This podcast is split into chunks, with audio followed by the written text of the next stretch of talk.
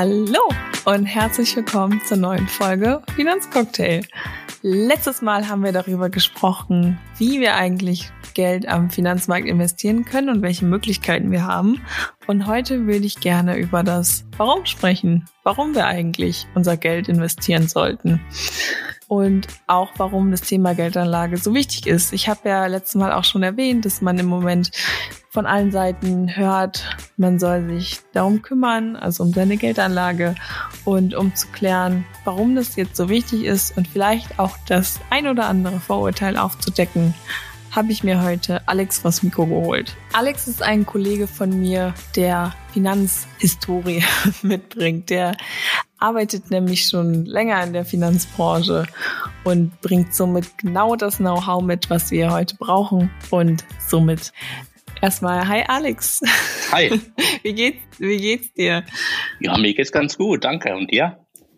Ja, mir auch. Kommst du noch klar im Homeoffice oder fällt dir schon die Decke auf den Kopf? Ja, muss ja, muss ja zwangsläufig äh, funktionieren. Ja, ich steige einfach mal direkt ein mit der Frage, was dein Lieblingscocktail ist und vielleicht hast du ja auch während der Corona-Zeit einen neuen Cocktail gefunden, der dein Lieblingscocktail ist. Ja, ja doch, äh, wobei zählt Bier als Cocktail? Äh, nein. ah, okay, schade. Ja, dann, äh, dann wäre das mein Lieblingscocktail, aber wenn ich mich entscheiden muss, dann äh, will ich einen Mai Tai wählen. Ah, okay. Aber der wäre auch schon hm. vor der Corona-Zeit mein Lieblingscocktail. Okay, aber auch eher was Sommerliches, oder? Jetzt ist ja. wahrscheinlich eher so Glühweinzeit. Genau, Glühwein mit Schuss. Rot oder weiß? Ja, rot. Okay. Die Heinz-Rühmann-Variante. ne? Also Feuerzangenbowle okay. mit einem Extraschuss rum. Ah ja, alles klar. Okay, ähm, ich habe am Anfang erwähnt, dass du eine Finanzvergangenheit hast, anders als jetzt zum Beispiel das bei Nina und mir der Fall war. Und ich wollte, ich habe das ja quasi auch nur so am Rande mitbekommen. Was hast denn du bislang so in der Finanzbranche gemacht und wie bist du letztendlich bei Visual West gelandet? Ja, das stimmt. Ich habe eine ganz äh, äh schöne, klassische Finanzvergangenheit. Angefangen vor 14 Jahren mit einer, mit einer Bankausbildung, also ganz typisch so Bankkaufmann der Abiturschiene, also nur zwei Jahre Ausbildung mit Zusatzqualifikation in Allfinanz und ähm, Wirtschaftsenglisch äh, bei einer regionalen Volksbank hier in Heidelberg. Habe die Ausbildung gemacht, äh, war dann direkt danach auch ganz klassisch erstmal im Kundenservice, also stand am Schalter, habe Kunden bedient, Überweisungen gemacht, kleinere Auskünfte gegeben. Bin aber dann relativ schnell in die Kundenberatung gekommen, gewechselt und war dann nach einem Jahr auch schon, nach anderthalb Jahren nach Ende der Ausbildung, Filialleiter von einer kleinen Filiale. Genau, und dann, das habe ich gemacht, so sechs, sieben Jahre lang Kundenberatung, Filialleitung, habe aber dann ein bisschen die Perspektive gewechselt, bin von der Kundenberatung äh, in das Prozessmanagement der Volksbank gewechselt und habe mich dann hier im Prozessmanagement um die Beratungsprozesse gekümmert. Genau. Dann, äh, wie bin ich bei Visual Best gelandet? Das war eigentlich ein Zufall. so wie bei ungefähr allen. Schlittern alle so da rein. ja. Irgendwie werden wir alle gefangen davon. Ja. Nee, aber das war ja, ein guter Freund, also den kenne ich privat. Der hat äh, oder der arbeitet schon bei uns im Projekt. Der wusste, was ich so mache in der Volksbank und hat mir dann das Angebot geschickt. Also das ist ja die, die Jobausschreibung von Visual West. Die hatten damals einen Business Analysten gesucht für den Robo-Advisor mein Profil hat ganz gut gepasst. Und ich habe mich einfach beworben und da ging es relativ schnell. Genau. Und es war dann vor dreieinhalb Jahren. Dann hast du auf jeden Fall eine ganz gut lange Finanzvergangenheit. Ja, ein bisschen.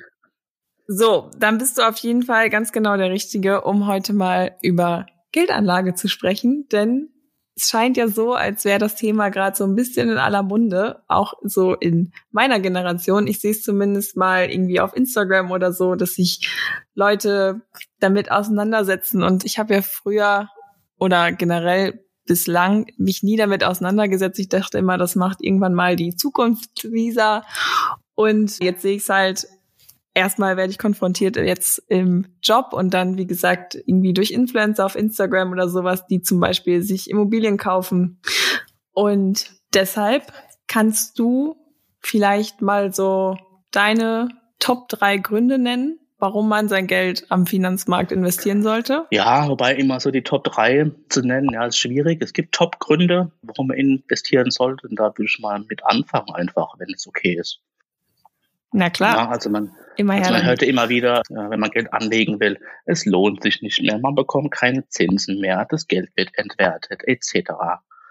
Ähm, ja, das ist eigentlich der Top-Grund, äh, man sagen muss, wenn man Vermögen aufbauen möchte führt am Finanzmarkt, also am Wertpapiermarkt, eigentlich keinen Weg dran vorbei. Mit so Anlageformen wie Tagesgeld oder Sparbüchern, da verdient man einfach nichts mehr. Es gibt Banken, die zahlen noch einen Minizins von vielleicht 0,01 Prozent, aber es gibt viele Banken, die zahlen gar nichts mehr für Tagesgeld und, und Sparbücher. Deswegen ist eigentlich unsere Empfehlung immer, wenn man Tagesgeld oder mit Tagesgeld anlegen möchte, sollte man hier maximal so zwei bis drei Nettogehälter zurücklegen, so als ja, Notreserve. Für schlechte Zeiten, wenn die Waschmaschine etc. kaputt geht. Aber alles, was darüber hinausgeht, also das, was darüber hinausgeht, da sprechen wir eigentlich erst von, von einem Vermögensaufbau, weil alles andere ist äh, Reserve. Für einen Vermögensaufbau, da sollte man sich eine Geldanlage suchen, die auch ein bisschen was abwirft über die Dauer. Und da ist der Finanzmarkt eigentlich dann das geeignete Instrument dafür. Wir haben letzte Folge mit Nina besprochen. Wir wissen jetzt schon, wie wir das am Finanzmarkt machen können. Und du hast jetzt gesagt, dass Tagesgeldkonto und auch Sparbücher, wie man es zum Beispiel früher oder von früher kennt, man hat von seinen Eltern meistens ein Sparbuch bekommen und früher gab es noch, glaube ich, ganz gute Zinsen drauf. Und heute fällt mir da spontan ein, ein Wort, was ich so aufgeschnappt habe oder was immer wieder, was man immer wieder von allen Seiten hört, das Zeiten des Niedrigzins herrschen. Das kann man dann darauf zurückführen? Ja, kann man also Zeiten des Niedrigzins oder Zeiten des nicht mehr vorhandenen Zinses, ja, oder auch Negativzins, was man auch schon öfters gehört hat, kann man eigentlich ganz, ganz einfach erklären, dass so, dass so Anlagen mit, ja, oder Anlagen, die keine Zinsen mehr bringen, für den Vermögensaufbau nicht geeignet sind. Die Inflation in Deutschland ist ja angepeilt irgendwo so knapp unter zwei Prozent, dass man die erreichen möchte. Ich weiß gar nicht, wo sie aktuell steht. Inflation bedeutet ja, dass mein Geld über die Dauer immer weniger wert wird. Als Beispiel kann man anführen, die Eisdiele um die Ecke. Wenn ich jetzt heute hingehe und kaufe mir 10 Kugeln Eis, bezahle dafür vielleicht 15 Euro und ich gehe nächstes Jahr hin zur Eisdiele, muss für die gleichen 10 Kugeln auf einmal 18 Euro bezahlen. Das heißt, durch Inflation findet eine Geldvernichtung statt. Okay, also theoretisch, wenn ich mein mein, meine 15 Euro für Eis auf meinem Girokonto liegen lasse oder auf meinem Sparbuch, auf jeden Fall irgendwo ohne Zinsen, kann ich mir nächstes Jahr weniger Eis kaufen. Genau. Und das Jahr drauf noch weniger. Ja, und äh, da wir alle gerne Eis essen und bald hoffentlich wieder Sommer ist und wir möglichst immer gleich viel Eis essen möchten, sind solche Anlageformen für den Vermögensaufbau nicht geeignet. Okay, also wenn wir jetzt sagen, bevor man mit dem Vermögensaufbau startet, erstmal einen Grundstein quasi legen und sich zwei bis drei Nettogehälter zur Seite legen, um halt auf mögliche Schwierigkeiten, wie zum Beispiel du eben gesagt hast, eine kaputte Waschmaschine vorbereitet zu sein. Aber den Rest sollte man dann nehmen und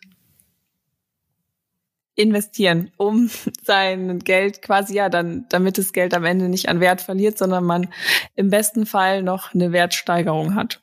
Genau. Okay. Gut, das ist ja dann schon mal ein, ein sehr guter Grund, wenn du sagst, mein Geld wäre nächstes Jahr weniger wert. Das äh, wäre blöd. Ja, auf jeden ähm, Fall. Okay, also das spricht natürlich jetzt total dafür und das kann ich auch total nachvollziehen. Vor allen Dingen, wenn du sagst, das Geld wird weniger wert, wenn ich es einfach nur da liegen lasse. Aber wenn es um das Thema Geldanlage geht, haben wir natürlich nicht immer nur die Dafürgründe, sondern vielleicht auch die ja, negativen Vorurteile. Und ich habe vielleicht jetzt mal so meine Top-Vorurteile, die mir einfallen, wenn es um das Thema Geldanlage geht. Und ich glaube, so der Klassiker ist, ist das nicht gefährlich? Also vermutlich gibt es beim Thema Geldanlage wesentlich mehr Vorurteile wie Gründe dafür. Oder zumindest wenn man so das ganze Thema ein bisschen verfolgt. Ja, und die klären wir jetzt hier mal auf. genau, genau, auf jeden Fall. Das erste Vorurteil, das ist doch zu gefährlich. Ja, kann man sagen, ja, das ganze Leben ist ja im Grunde gefährlich. Ja, klar. Ich habe Risiken in, in jeder Form der Geldanlage, die ich tätige. Okay, und ich denke, es hängt auch dann am Ende damit zusammen, wie gefährlich man am liebsten leben möchte. Also ich weiß es halt von uns, dass viel gesprochen wird von Chancen-Risikoprofil und das dass ich quasi abwägen muss, möchte ich größere Chancen nutzen oder möchte ich ein geringeres Risiko eingehen? Ja. Es gibt ja die ähm, äh, Typen von Menschen, die gerne Fallschirm springen, Bungee-Jumping machen und so weiter. Und es gibt eher die, die am liebsten mit dieser ähm, Knisterfolie aus dem Haus gehen würden, damit sie sich nicht, nicht verletzen. Ähm, aber für alle diese Leute gibt es auch am Finanzmarkt Produkte ja, zum Geldanlegen, zum Investieren, zum Vermögensaufbau wenn man eher so der, der Draufgänger-Typ ist, ja, der auf äh, Bungee-Jumping, auf Fallschirmspringen steht, dann ist man auch vielleicht am Finanzmarkt eher der Typ für, für Aktien, Aktienfonds, äh, die in der Regel mit, mit Kursschwankungen einhergehen. Dann geht es ein bisschen runter, aber geht er wieder hoch. Kann man viel Spaß dran haben und auch äh, Geld verdienen mit. Oder man ist eher so der, ja, also der Couch Potato, sicherheitsorientierter unterwegs. Dann, wenn man am Finanzmarkt vielleicht eher der Typ für für Rentenfonds. Da geht es eher nicht so stark runter im Kurs wie jetzt bei Aktien oder Aktienfonds. Und gibt es noch kleine Ausschläge nach unten, da geht es ja langsam nach oben. Ja, also quasi auch die Light-Version mit, die weniger gefährlich ist, mit weniger Risiko. Genau, genau, da haben wir ja dann letztes Mal auch schon, also beziehungsweise in der letzten Folge, die dann eher auf Anleihen setzen sollten oder sowas, was in die Richtung geht. Und die Leute, die eher gefährlicher leben, suchen sich dann vielleicht die Aktien aus. Ja. Genau. Okay, gut, aber dann, wenn du sagst, ja, es ist gefährlich, aber es ist auch für jeden was dabei, klingt das schon mal gut. Mhm. Genau. Das gibt ja das äh, sogenannte magische Dreieck der Geldanlage. Besteht aus Sicherheit, Liquidität, also wie schnell komme ich an mein Geld, wie flüssig ist es, und Rendite. Diese drei äh, Kriterien kann ich nie zu gleichen Teilen bekommen, sondern wenn ich sage, ich möchte mehr Sicherheit haben, geht das immer zulasten der, der Rendite. Also ich verdiene weniger dran. Dafür ist es aber sicher. Oder wenn ich sage, ich möchte möglichst schnell immer an mein Geld kommen, geht das Ganze auch zulasten der Rendite okay. oder der Sicherheit. Magisches Dreieck klingt gut. Dann haben wir doch das erste Vorurteil schon mal ein bisschen durchleuchtet und vielleicht ja auch jetzt ein bisschen dem einen oder anderen mal die Angst genommen, wenn du sagst, es sind, gibt auch die Light-Version und es ist für jeden eigentlich was dabei, muss man vielleicht mal reingucken und sich doch auch einfach mal trauen und vielleicht mit kleinem Risiko und kleinen Beträgen anfangen, wo wir auch schon mit, bei klein, wenn ich sage kleine Beträge zum nächsten Vorurteil kommen, nämlich für die Geldanlage am Finanzmarkt braucht man doch viel Geld, oder? ja, nein, braucht man nicht. Ja, früher hat es vielleicht mal gestimmt, dass ich erst ab einer bestimmten Summe Vermögen, ja, ab einer bestimmten Vermögenshöhe am Wertpapiermarkt, am Aktienmarkt äh, investieren konnte. Aber seit ein paar Jahren haben wir so viele Anbieter, die es geschafft haben, dass man wirklich teilweise ab einem Euro oder ab 25 Euro im Monat hier mit, mit einem guten Produkt, mit einem sinnvollen Sparplan Vermögen aufbauen können. Und von daher kann man sagen, ich brauche überhaupt nicht viel Geld, um Vermögen aufzubauen. Hätte mir das mal jemand gesagt, als ich noch studiert habe. Ja. Hätte ich auch mal mit einem Euro. Ein Euro hätte ich, glaube ich, übrig gehabt, vielleicht auch ein bisschen mehr, aber die hätte ich dann schon mal investieren können. Genau. Wobei man bei einem Euro sagen muss, ja, wie, wie kriegt man mit einem Euro im Monat eine sinnvolle Aufteilung hin, ja, oder, oder dass da was rumkommt. Aber mit, mit 25 Euro im Monat.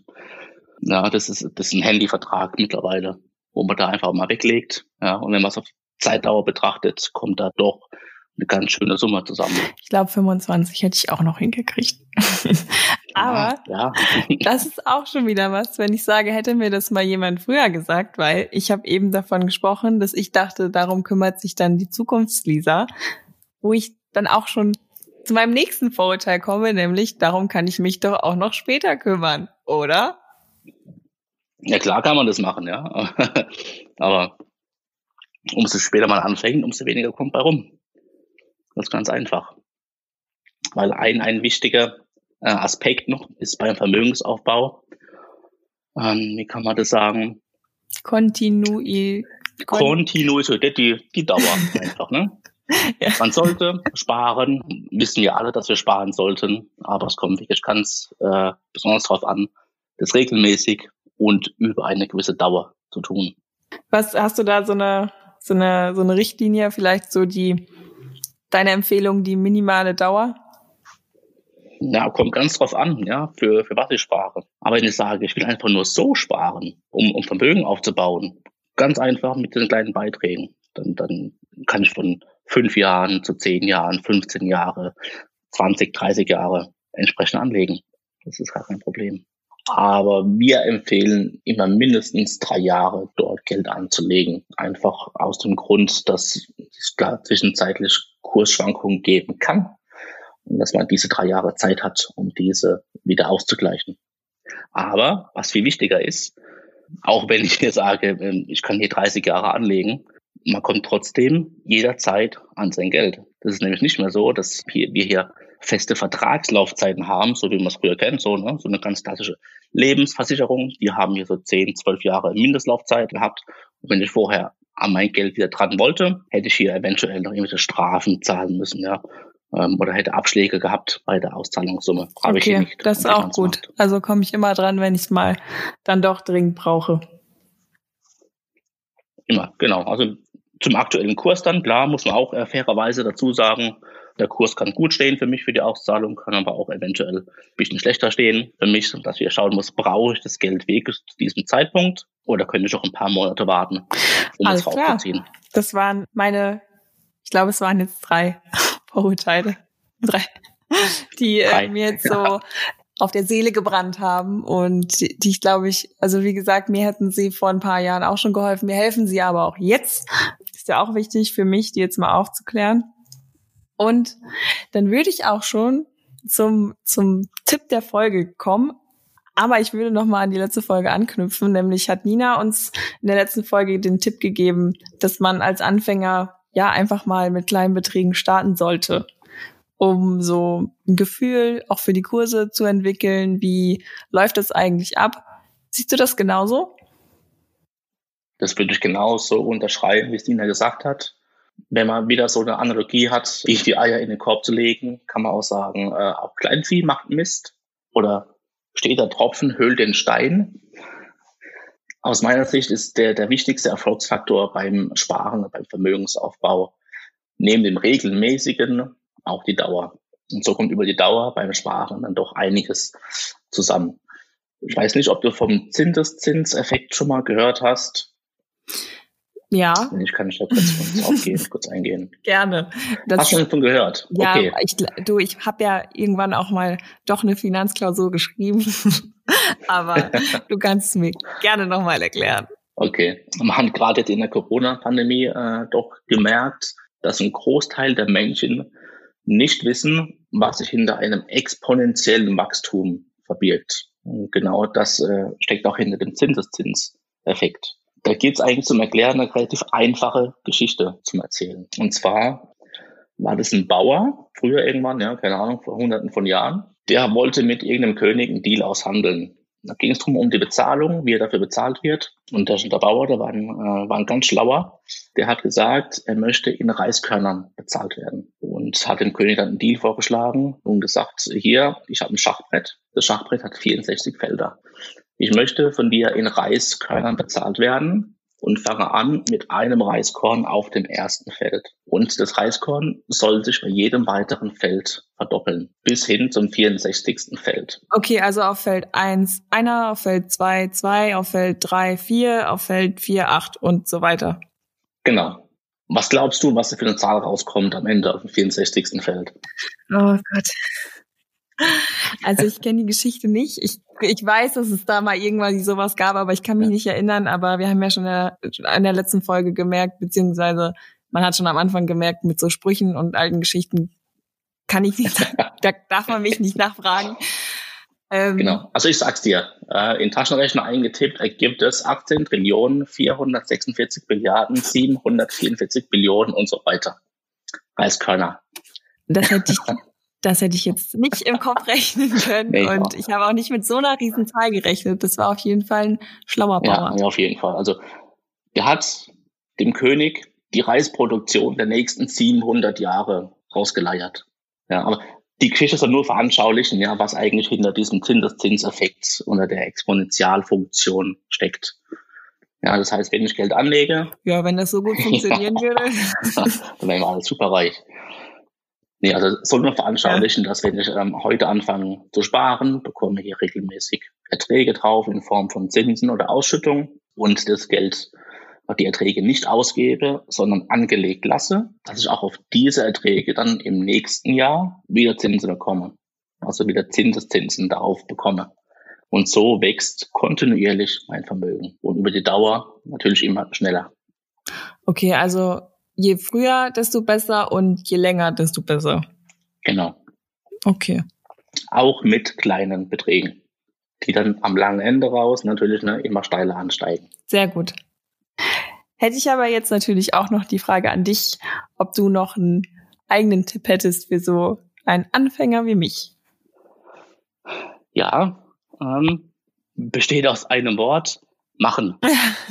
ja, also damit meine ich einfach mal anfangen damit. Ja, ähm, auch wenn man das Gefühl hat, dass es nicht perfekt ist von der Zeit, ich wäre viel zu jung oder ich hätte kein Geld oder ja, was es da auch für Gründe gibt. Ähm, es gibt keinen perfekten äh, äh, Zeitpunkt zum Einsteigen. Es gibt ja nicht das perfekte Finanzprodukt. Ja, das, äh, das passt von jetzt, von Studium, von Anfang ähm, vom Berufsleben bis zur Rente oder darüber hinaus. Ähm, das Anfangen und das einfach mal loslegen und machen, denke ich, ist, ist das Wichtige. Und wie Nina schon gesagt hat, ein Gefühl dafür zu entwickeln und zu sehen, das läuft doch eigentlich ganz einfach. Da sitzen, ja, also wenn ich einen vertrauenswürdigen Anbieter habe, da sitzen Leute, die Ahnung haben, die mein Geld im besten Fall natürlich vermehren, denen ich vertraue. Das wäre so, das wäre so mein Tipp. Nebentipp könnte man auch sagen, auf jeden Fall auf die Gebühren achten. Es gibt so viele Produkte auch leider noch am Markt, die irgendwelche versteckten Gebühren haben oder bei, bei Auszahlungen oder wenn ich früher mein Geld möchte, irgendwelche Strafgebühren verlangen. Es ist dann, dann leider so, dass auch wenn das Produkt irgendeine gute Rendite, einen guten Zinssatz hätte, ich davon nichts habe, weil einfach die Gebühren über die Laufzeit jeglichen Vermögenswachstum hm, Okay, das ist auf jeden Fall ein sehr guter Tipp. Also auch das Kleingedruckte lesen und mal nach versteckten Gebühren suchen. Ja, oder einfach mal googeln, was so, was so die Erfahrungswerte sind mit diesem Anbieter. Das ist mittlerweile auch ein ganz gutes Instrument, um zu schauen, wie denn der Anbieter arbeitet, ob er faire Gebühren nimmt für sein Angebot und so weiter. Okay, perfekt. Sehr guter Tipp. Und dann bist du für heute auch schon entlassen. War gar nicht so schlimm, oder? Nein, alles gut. Hat Spaß gemacht. Ja, mir auch. Und ich sag ganz, ganz lieben Dank und vielleicht hören wir uns ja noch mal hier. Vielleicht, würde mich sehr freuen. Alles klar. Gut, Dankeschön. Gerne, mach's gut. So, und danke auch an euch fürs Zuhören. Und somit verabschiede nun auch ich mich und wünsche euch einen entspannten restlichen Tag, Abend, Morgen. Ich weiß es nicht. Bleibt gesund und bis zum nächsten Mal.